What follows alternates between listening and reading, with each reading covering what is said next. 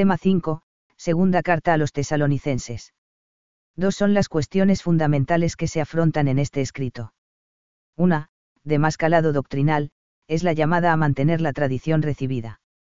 La otra, que responde más directamente a las circunstancias ocasionales, es el momento de la parusía. Un análisis de la estrategia retórica de esta carta pone de relieve que su objetivo fundamental consiste en disuadir de la idea de que el día del Señor está al llegar, y persuadir a mantener la tradición paulina. Una ocasión de la carta. En la primera carta a los tesalonicenses había abundantes referencias concretas a la labor evangelizadora realizada por Pablo, Silas y Timoteo en Tesalónica, y varias alusiones precisas a las circunstancias que la motivaron, lo que permitía situarla con precisión en la vida de San Pablo durante su segundo viaje apostólico. En cambio, en este caso las referencias son tan genéricas e intemporales, que no permiten fijar el momento en que fue escrita. De una parte se observa que las fórmulas del encabezamiento y el modo de estructurar las ideas, así como algunas alusiones concretas, son similares a las de la primera carta. De otra, también se pueden percibir algunas diferencias de matiz, en esta segunda carta se aprecia una preocupación mucho mayor por dejar claro que la venida del Señor no es inminente, si FAR 2 ties 2,1 a 2 en contraste con 1 ties 4,15 a 17, también se insiste varias veces en la necesidad de mantener las tradiciones recibidas de Pablo, FAR 2 ties 2,15 y 3,6, cuestión a la que no se aludía en la otra carta.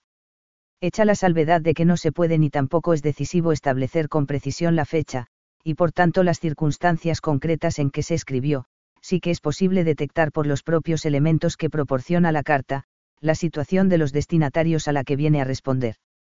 Se trata de una comunidad cristiana en la que se ha difundido la idea de que es inminente la segunda venida de Jesucristo, hasta el punto de que algunos de ellos han dejado su trabajo ordinario y van de un lado para otro sin hacer nada. La carta es una llamada a la serenidad y al trabajo sosegado por parte de todos. 2. Estructura y contenido.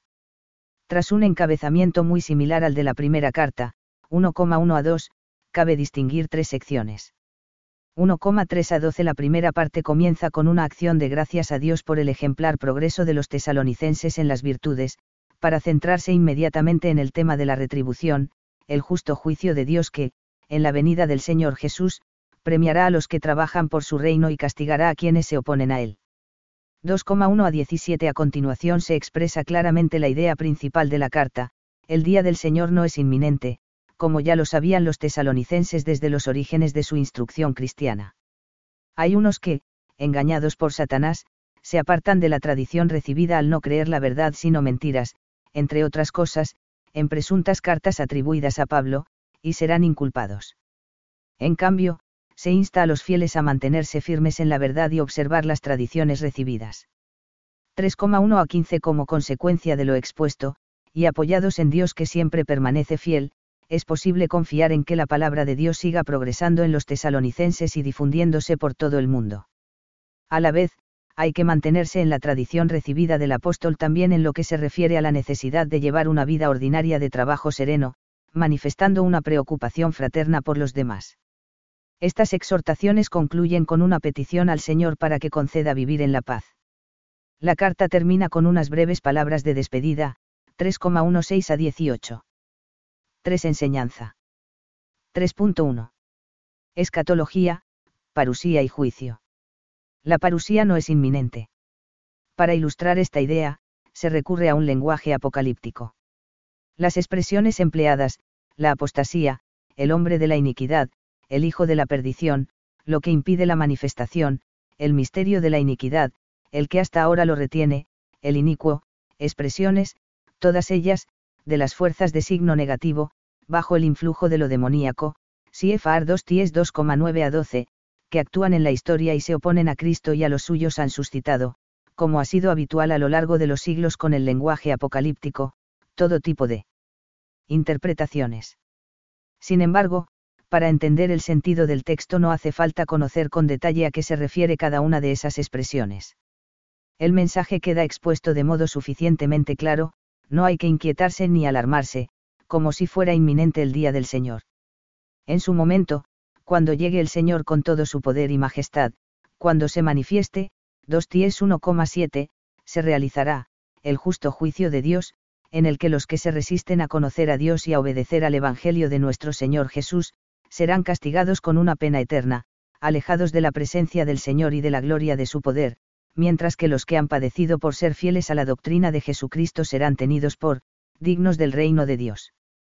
Mientras tanto, los creyentes deben implicarse en el presente, colaborando con Cristo en el desarrollo hacia adelante de la historia. Con una esperanza robusta y realista, lejos de evadirse ociosamente de la situación en la que viven y molestando a los demás, estarán dispuestos a mantenerse con el propio trabajo. 3.2. Tradición y vida cristiana. Uno de los argumentos de fondo más empleados en la presente carta es la llamada a rememorar los orígenes y a tener muy en cuenta lo recibido en la tradición apostólica.